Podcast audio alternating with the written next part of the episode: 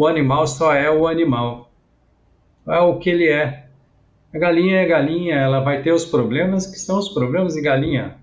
Agora, o ser humano é algo mais complexo, né? Então, junto com a sua bagagem técnica, traz essa percepção do ser humano que eu acho que ela é fundamental para os técnicos. E aí, fora isso, é muito mais importante que conteúdos, né? É essa inteligência de você saber articular a aquisição de novos conhecimentos como se fosse uma criança. Bem-vindos ao podcast O Aviário, as mentes mais brilhantes da avicultura no seu bolso. O podcast O Aviário só é possível através do apoio de empresas inovadoras e que apoiam a educação continuada na avicultura brasileira. American Nutrients. Solução é o nosso compromisso. Pegasus Science, a solução inteligente e em tempo real para a interpretação de micotoxinas. Imagine ter à disposição uma solução que combine rapidez e interpretação personalizada para gerenciar os riscos das micotoxinas em sua empresa? A Pegasus Science é a resposta. Realizamos a quantificação em tempo real das principais micotoxinas, promovendo decisões mais assertivas, resultando em um gerenciamento macroeconômico e sustentável.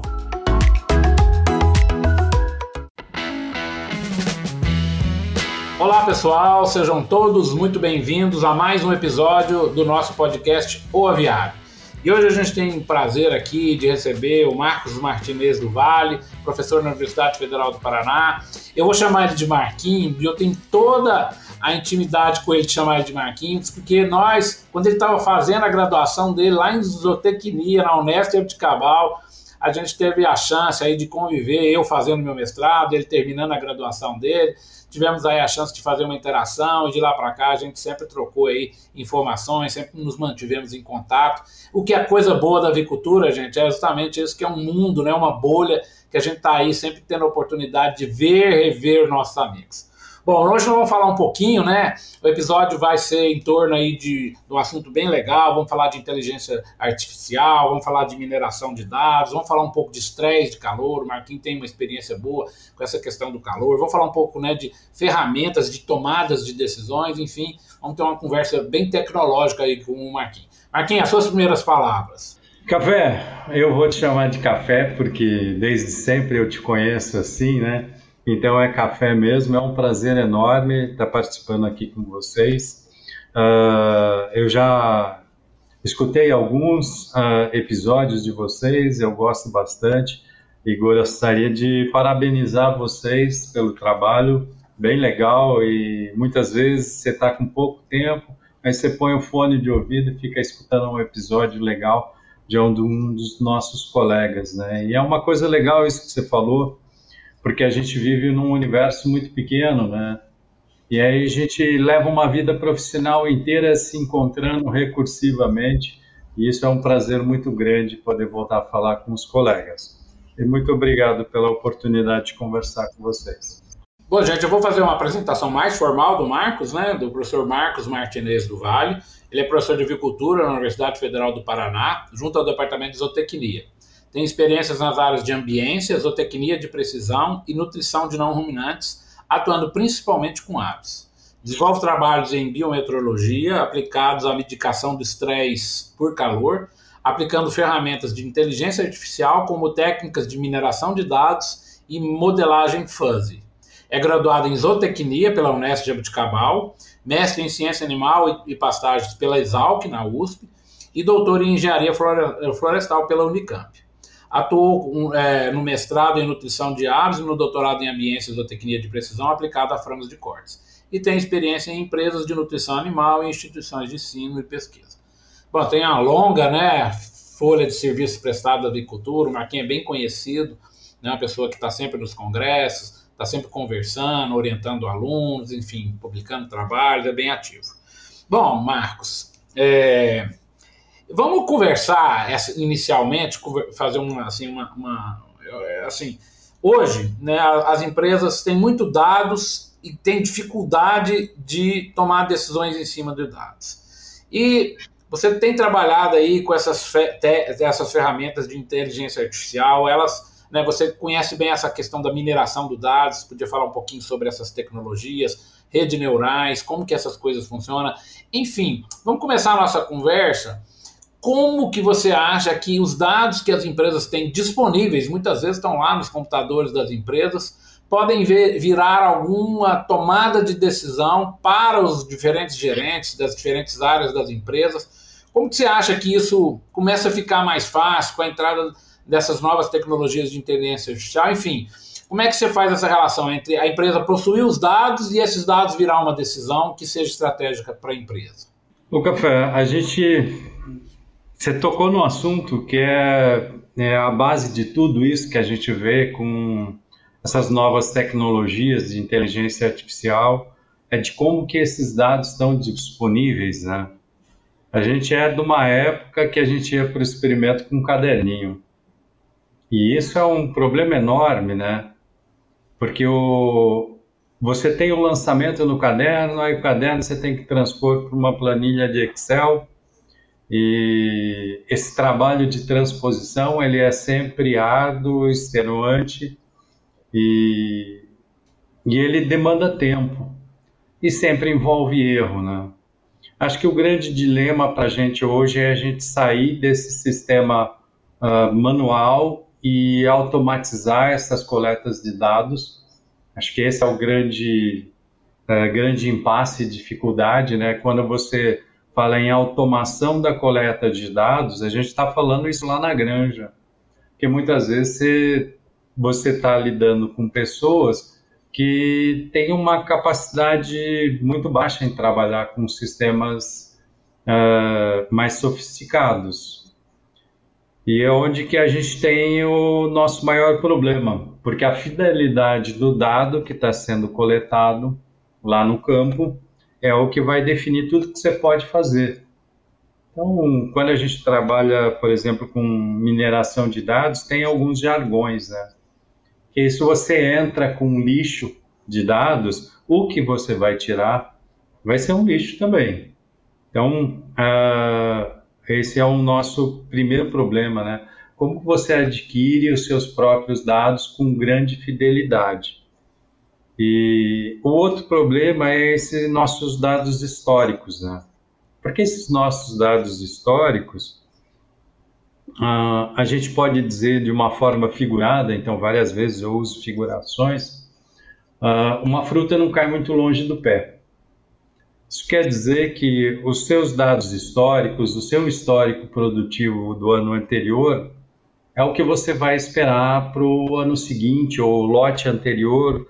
Uh, você não vai esperar um desempenho muito diferente para o lote seguinte e isso significa que as coisas acontecem dentro de padrões. E esses padrões, eles podem ser extraídos e você usar esses padrões internos que você tem para você ou prever seu futuro ou você mitigar problemas recorrentes. Isso é muito comum a gente uh, trabalhar com uma determinada integração ou granja e você tem numa determinada região um problema de manejo recorrente e isso aparece nos dados. E quando você tem essa leitura, essa capacidade de leitura, uh, você consegue resolver o seu problema olhando para o seu passado. Então, a gente trabalhou um tempo na Vitagre, a gente trabalhou muito com dados zootécnicos dentro da Vitagre. Então, o que, que a gente fazia? Era constantemente olhando os dados zootécnicos registrados para a gente identificar os pontos de oportunidade para poder desenvolver soluções futuras. O, onde que a gente está hoje é sobre a nossa necessidade de digitalizar tudo isso. Porque a maior parte das empresas, elas estão numa condição de utilizar ainda planilhas de Excel, algumas têm os seus uh, data center, que já facilita muito, mas ainda a gente tem um problema de da rastreabilidade do dado em vários pontos da cadeia produtiva. Então, se eu consigo rastrear um dado, a gente fala muito em rastrear o dado uh, dentro de uma integração uh, do ponto de vista do consumidor, né? E aí a gente esquece de falar de como que esse rastreamento de dados dentro da integração é, é importante propriamente para a integração em si, né? na construção de sistemas de suporte à tomada de decisão. Uh, sobre a mineração de dados, ela é uma técnica legal para a gente. A gente costuma trabalhar uh, com uma técnica específica, que é a técnica de classificação. A gente pode trabalhar com outras. A classificação é a principal, que ela é um, uh, uma modalidade de, do que a gente vem chamando de aprendizado de máquina. E aí, aprendizado de máquina, a gente tem o supervisionado e o não supervisionado. A mineração de dados por tarefa de classificação é o que a gente chama de supervisionado. Então, o que é legal dessa técnica? Eu olho para o meu passado, eu vejo coisas que eu sei que aconteceram e eu tenho um rótulo. E o rótulo dentro dessa área é o que a gente costuma é, dizer que é o, é o resultado final daquela coisa. Então, eu tenho um rótulo. A partir desse rótulo, eu consigo em função do meu banco de dados, é dizer que alguma coisa aconteceu sobre isso ou sobre aquilo. Então, a gente já trabalhou dentro dessas técnicas com dados de incubação, com dados de matrizes, com dados de frango de corte submetidos a ondas de calor. Então, a gente tem mais ou menos essas experiências que a gente pode contar.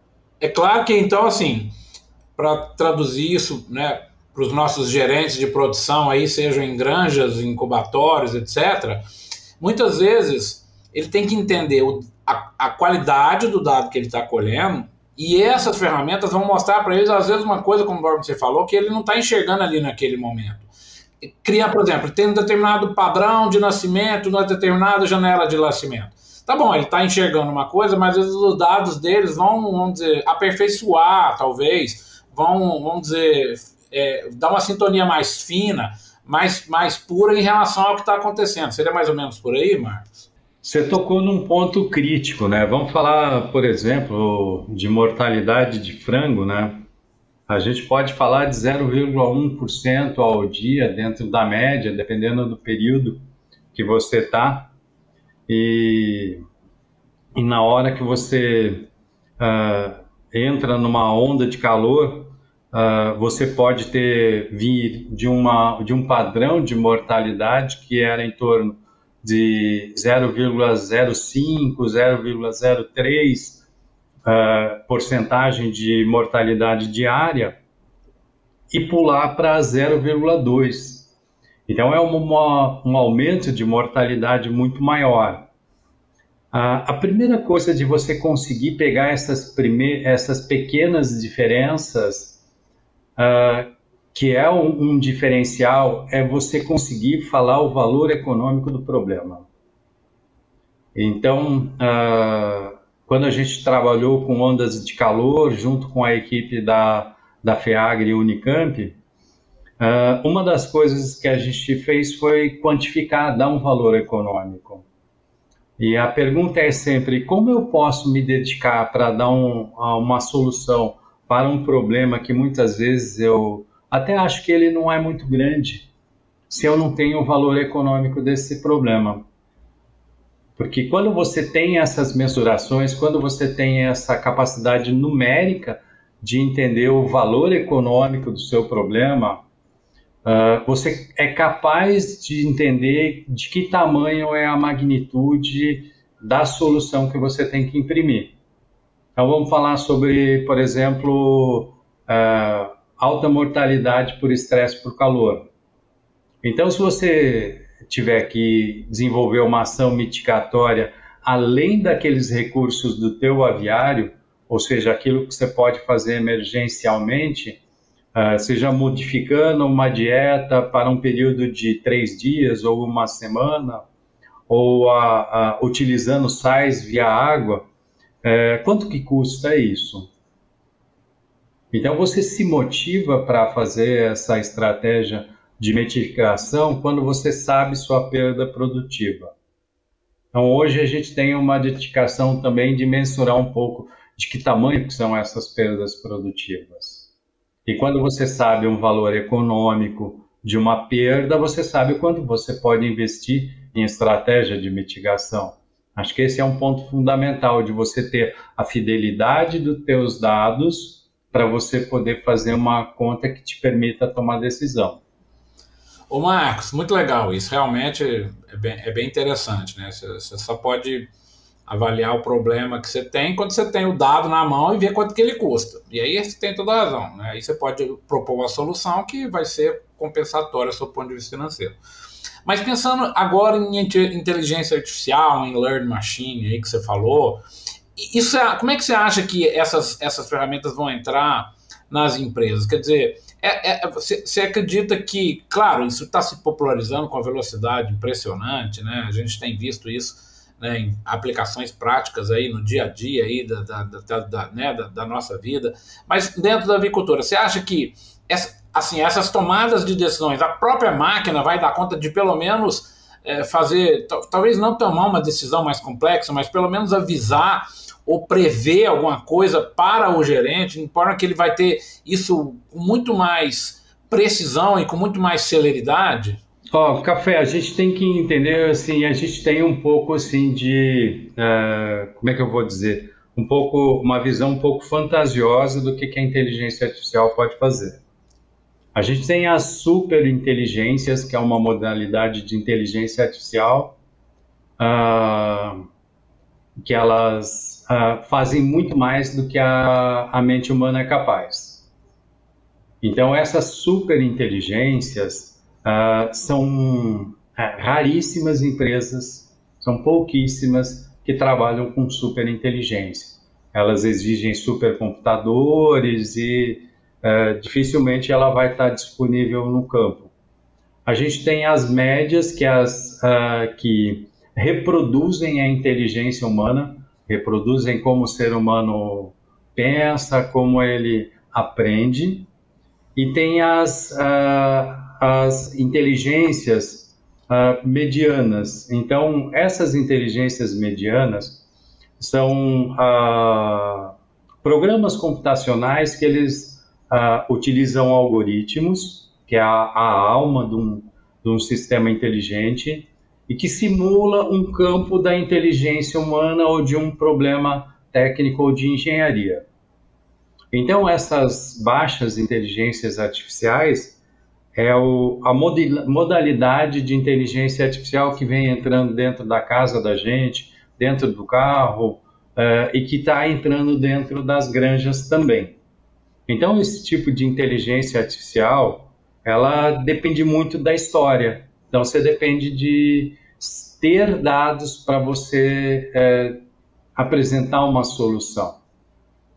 Então, assim, do ponto de vista dos produtos que essas empresas podem trazer, a gente tem um grupo que são os grandes grupos que têm a capacidade de grandes armazenamentos de dados, que conseguem trabalhar com equipamentos IoT.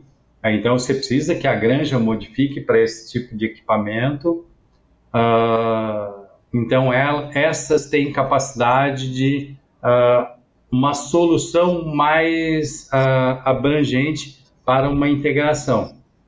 A contrapartida, a gente tem outras inteligências artificiais que principalmente são os sistemas de suporte à decisão. E hoje, se a gente entra numa granja, depois de tudo que a gente já viu de evolução de avicultura, é, é difícil você entrar numa granja e ter um problema bem simplesinho. Porque sempre você tem uma complexidade do sistema que você tem que entender, você tem universos diferentes de conhecimento que você tem que abranger para uma solução. E aí, então, esses sistemas de suporte à decisão, que a gente vem trabalhando, por exemplo, modelagem fuzzy, é, é o que permite é, trabalhar com conhecimento de especialistas e o conhecimento de padrões que já aconteceram, que você pode extrair de bancos de dados com mineração de dados, é, e desenvolver algoritmos de machine learning E aí, então, com essa estrutura, você desenvolver um algoritmo específico para resolver um problema específico de uma integração ou de um conjunto de granjas. É, então, a gente tem essas modalidades aí que a gente pode é, encontrar dentro das granjas. É legal, né, Marcos? São ferramentas que a gente está começando né, a utilizar e, e, vai bem além do, igual você falou, você tinha referido no começo da nossa conversa, bem além né, do caderninho ali sendo anotado alguma coisa, e isso aí é, é, é exatamente a nossa nova realidade. Né? Nós temos que lembrar que em muitos casos, né, os nossos granjeiros é, né, não têm assim uma facilidade com essas tecnologias, tudo isso está sendo repensado, reconstruído, como você falou.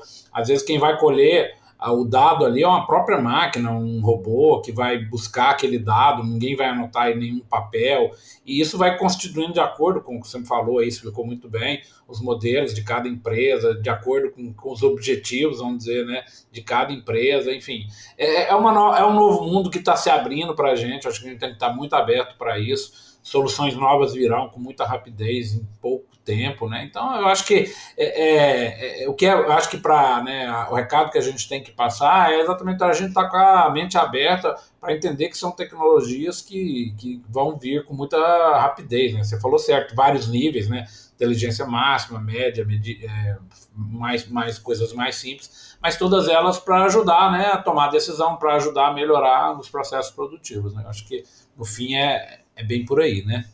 É, e a gente tem que entender assim, é, é que muitos sistemas uh, de soluções uh, para outros países, então são grandes empresas que os desenvolvem, uh, quando chegar, chegam no Brasil, eles têm que se adaptar à realidade brasileira. Né? Então você precisa de muitos técnicos para o desenvolvimento, os nossos alunos hoje eles estão precisando conversar mais uh, com essas linguagens de ciência de computação e de ciência de dados. Então hoje eu falo para um aluno que ele quer começar, ele tem que ter um Python básico aí. E além do Excel, né? e além do Excel, está ali ah, dentro, trabalhar com R, com Python. É. é.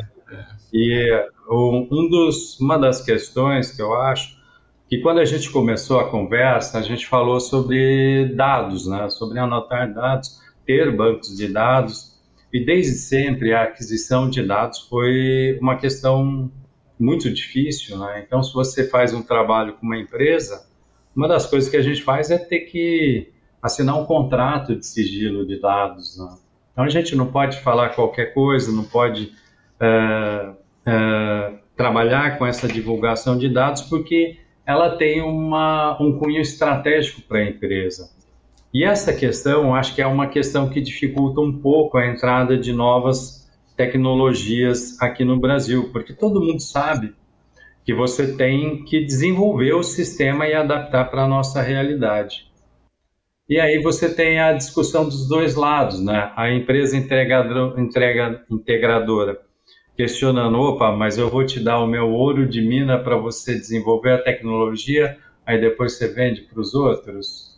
E as empresas têm a intenção de desenvolver suas próprias inteligências. E então a gente tem esse dilema hoje entre a gente, né? Não, muito legal, muito legal essa, essa, essa ideia, realmente. E, e, mesmo como você falou, a solução, mesmo dentro do Brasil, a solução de uma empresa às vezes não serve para outra. Então, isso você falou certo, as empresas vão ter que ter os seus próprios departamentos de desenvolver essas tecnologias próprias. Né? Conforme você falou, importar isso do vizinho é quase que certeza que não vai dar certo. Algumas coisas vão ser funcionais, já são mais ou menos universais, mas outras, é igual você falou, às vezes tem um tem um banco de dados riquíssimos que é dele, não dá para compartilhar. Muito legal essa, essa, essa, esse ponto que você colocou. Marquinhos, agora eu queria falar um pouquinho também para aproveitar a tua experiência aí nessa questão. Nós estamos vivendo isso, né, no dia a dia nosso aí, né, das famosas aí, né, ondas de calor. O calor sempre teve presente na avicultura, desde sempre a gente conhece muito bem, está muito bem mapeado os prejuízos que o calor né, acarretam tanto no frango de corte, quanto na poedeira, quanto na matriz, né? Então a gente conhece bem essa questão. Só que como essas ondas hoje estão cada vez mais intensificadas, mais frequentes e com valores até que a gente nunca experimentou, eu queria aqui, é claro, de uma maneira geral, é claro que tem tecnologias específicas, eu não quero entrar em detalhes, né, mas eu gostaria, assim, pegar a sua experiência, é uma pessoa que trabalhou muito com ambiência, conhece essa questão dos dados versus ambiência, e, e é uma coisa absolutamente do momento, né? Como é que você está enxergando, Marquinhos, essa questão? O que, que as empresas podem fazer além do que a gente já faz em relação a qualquer tipo de, vamos dizer, de atitude ou de ações que a gente pode fazer para diminuir os impactos desse calor na produção né, de frango? Volto a dizer, eu acho que talvez nós da avicultura, por já termos lá atrás feito a seleção de, de casa, de investir em climatização, muitas empresas hoje já têm aviários climatizados uma climatização bem dentro da questão né, comportada em relação à questão financeira, são modelos que funcionam, que têm é, viabilidade financeira. É, mas mesmo assim, né, a gente ainda sofre com, um pouco com isso. Como é que você, que você enxerga essa questão do calor na avicultura? O calor é, é, é quase que um atropelamento, né? A gente tem que enfrentar ele a uma eminência e a gente começou a trabalhar com essas coisas de onda de calor em 2005 com o pessoal da engenharia agrícola lá da Unicamp, a Irene a Daniela Moura. Então, uh, fui orientado da Daniela no meu doutorado e lá a gente começou um trabalho de uh, medir essas condições de estresse interna e externamente nos aviários e comparar com estações meteorológicas. Né? Então, essas comparações, para a gente, desde lá, a gente tinha em foco de uma hora a gente chegar numa capacitação da gente poder olhar para os dados de uma previsão meteorológica e entender o que acontece lá dentro do aviário. E quando você tem esse entendimento, uh, de novo eu volto naquela questão das perdas produtivas você tem dois caminhos. Você tem, não vou fazer nada, vou usar só o que eu tenho dentro da granja e deixo o, o pau comer, ou eu vou fazer alguma coisa. E aí, se eu vou fazer alguma coisa, eu tenho que pegar uma, uh, uma ação que represente algo de valor econômico, né? Então, para algumas integrações, a gente chegou a fazer umas contas para uma integração de umas uh, 450 mil aves abatidas no dia, que não é algo muito grande, uh, e você tendo ali uns 60% de aviários uh, convencionais, Uh, você vai chegar numa perda produtiva equivalente a um, um, apartamento popular por dia de onda de calor. Então você já tem um valor econômico. Se você tem um valor econômico, você sabe que você pode investir pelo menos uma parte desse apartamento que você perde em aves que morrem por dia, e sempre são as aves de melhor peso, de melhor condição para o abate, uh, você pode investir em formas de mitigação. E aí você tem várias formas de mitigação. Uma delas é você mudar o balanço eletrolítico da dieta quando você tem um horizonte que te permite essa mudança de formulação. E aí então você depende da logística da integração. Uh, só que essa mudança, por exemplo, você fazer um balanço eletrolítico de uma dieta de frango, você vai aumentar esse custo dessa dieta, muitas vezes aumenta bem. E por isso que as pessoas não gostam de usar balanço eletrolítico constante, porque você muda o custo da dieta. E aí, na contrapartida, você pode usar outras estratégias, como adição de sais via água. A gente acredita muito nessas estratégias pontuais como ferramenta de zootecnia de precisão. Então, você usar dosadores e aplicadores para você ter uh, soluções vitamínicas e eletrolíticas para você adicionar pontualmente na água. Esse tipo de solução é uma solução que você consegue implantar numa determinada região num horizonte de dias. E as previsões meteorológicas, elas podem te dar um horizonte maior. A gente tem um dos nossos trabalhos que a gente precisava medir aviário uh, e a gente tinha uma condição muito específica. A gente tinha que chegar no aviário, tá uma onda de calor, então eu precisava estar tá com temperatura acima de 30 graus. E além de estar tá com temperatura acima de 30 graus, eu precisava ter frangos com no mínimo 28 dias de idade. Então, para esse desafio foi quando a gente começou a exercitar as previsões meteorológicas. Porque eu tinha uma equipe que tinha que sair, na época a gente estava baseado em Santa Maria, e eu não tinha aviário logo ali do lado. Então eu tinha que andar uma distância razoável, tinha que ter diária para os alunos para poder instalar os equipamentos, ficar lá. Então eu tinha que ter certeza da condição.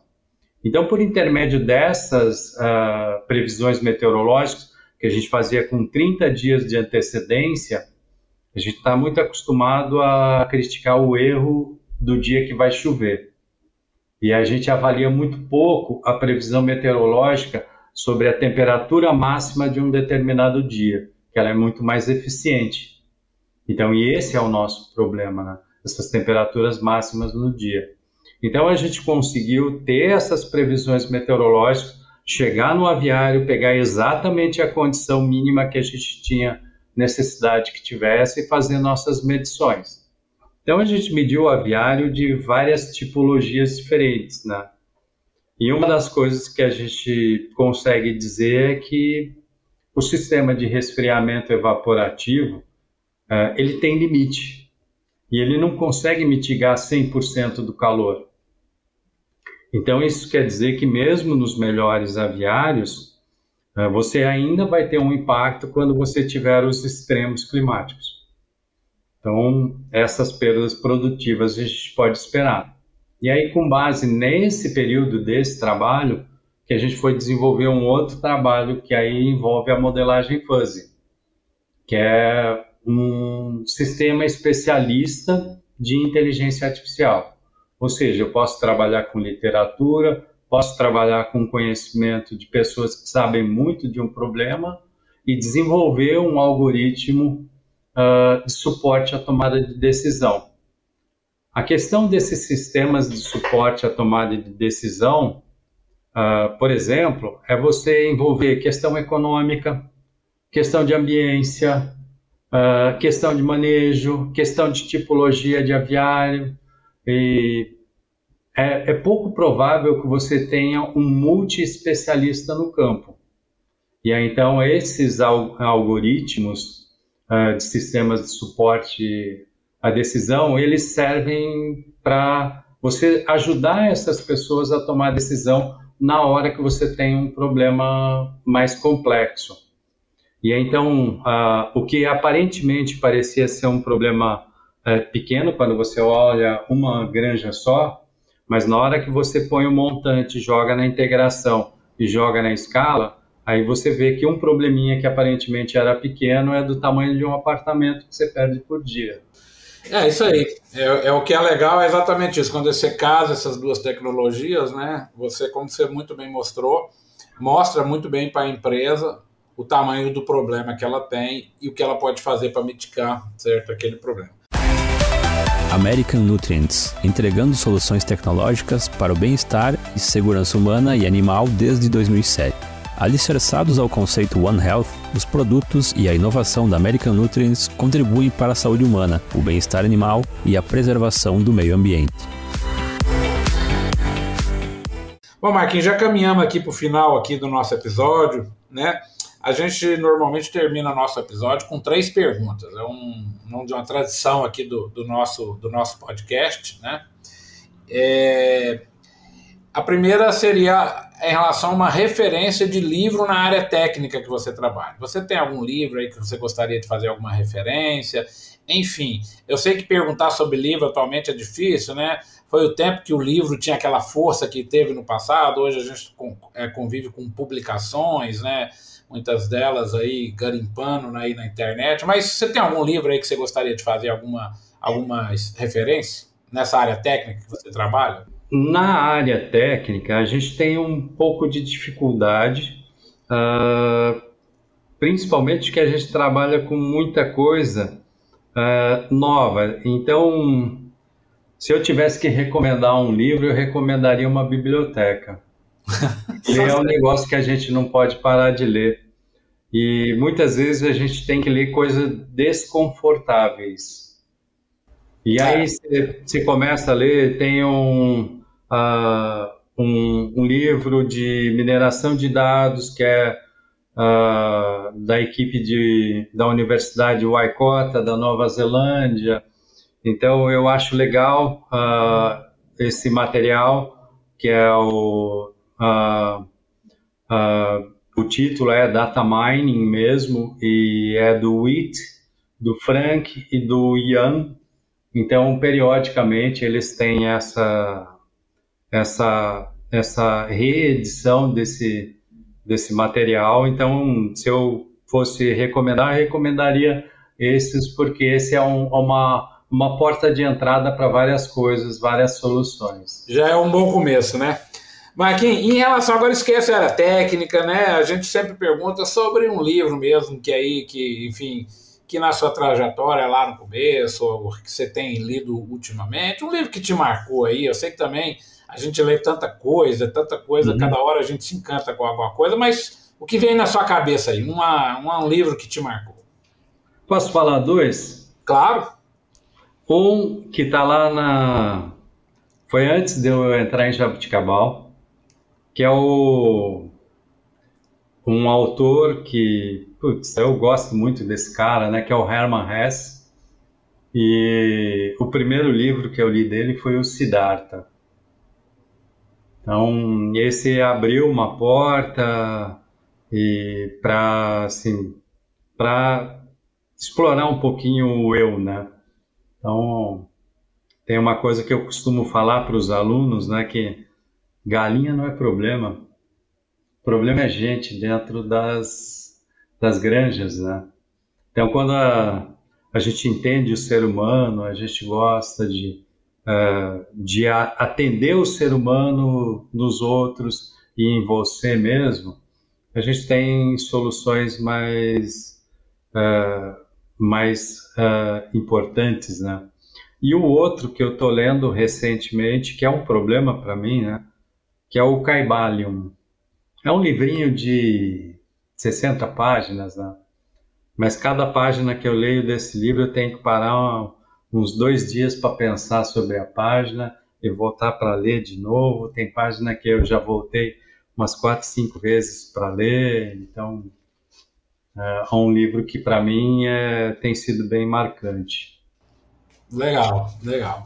E para terminar, Marquinho, a nossa pergunta final aqui é como você enxerga um profissional de sucesso? O que, que, que, que você acha que aí pode até ser um recado né, para os nossos alunos aí, dos meninos que estão começando? O que, que tem que ter um profissional de sucesso? Uh, em primeiro lugar, eu acho que o, a pessoa tem que entender do humano. Porque a gente tem um monte de aluno que vira para a gente dentro da aula: ah, professor, eu vim fazer esse curso porque eu não gosto de gente, eu gosto de bicho. E aí a gente volta naquela história das galinhas não serem o problema. O animal não é o problema do sistema de produção. O animal só é o animal. É o que ele é. A galinha é galinha, ela vai ter os problemas que são os problemas de galinha. Agora, o ser humano é algo mais complexo, né? Então, junto com a sua bagagem técnica, traz essa percepção do ser humano que eu acho que ela é fundamental para os técnicos. E aí, fora isso, é... muito mais importante que conteúdos, né? É essa inteligência de você saber articular a aquisição de novos conhecimentos como se fosse uma criança. Que é uma criança, aparece um novo conhecimento, ela vai lá e se desenvolve. Acho que isso é importante para os novos profissionais. Saber se relacionar humanamente e saber aprender tudo de novo, porque as nossas coisas vão, várias técnicas vão cair e vão ser reeditadas, né? Tá ótimo, Marquinhos, muitíssimo obrigado, muito legal ter essa conversa com você, né? Trouxe aí um pouco da, do seu conhecimento. A gente agradece muito aí essa, dedicação aí ao nosso podcast. Bom demais te rever aqui, te reencontrar. Bom também seguir um pouco aí do, né, ver essa, essa sua conhecimento técnico aí já tão cristalizado, fala com muita tranquilidade sobre tudo isso, e é o que é bom, né? É o que a idade traz pra gente, né, Marquinhos? É exatamente essa, essa um pouco dessa tranquilidade, um pouco dessa paz. Então, muitíssimo obrigado, certo? E já aí convidamos os nossos, as pessoas que estão nos acompanhando para acompanhar né, os diferentes episódios que a cada semana a gente está aí colocando no ar e também podem sugerir à vontade pessoas e temas para que a gente possa continuar trazendo informação, levando informação de uma forma bem leve e bem gostosa. Aqui, para finalizar, eu gostaria que as palavras fossem as suas. Obrigado. Eu agradeço uh, o trabalho de vocês, porque é um trabalho que nos ajuda a divulgar uh, parte das coisas que a gente vem fazendo, né? E, e é um prazer grande estar falando aqui com um amigo está de frente de novo do, do nosso colega e espero vocês em breve. Muito obrigado. Tchau, tchau, pessoal. A gente se vê nos novos episódios do Aviário, do podcast O Aviário. Tchau, tchau.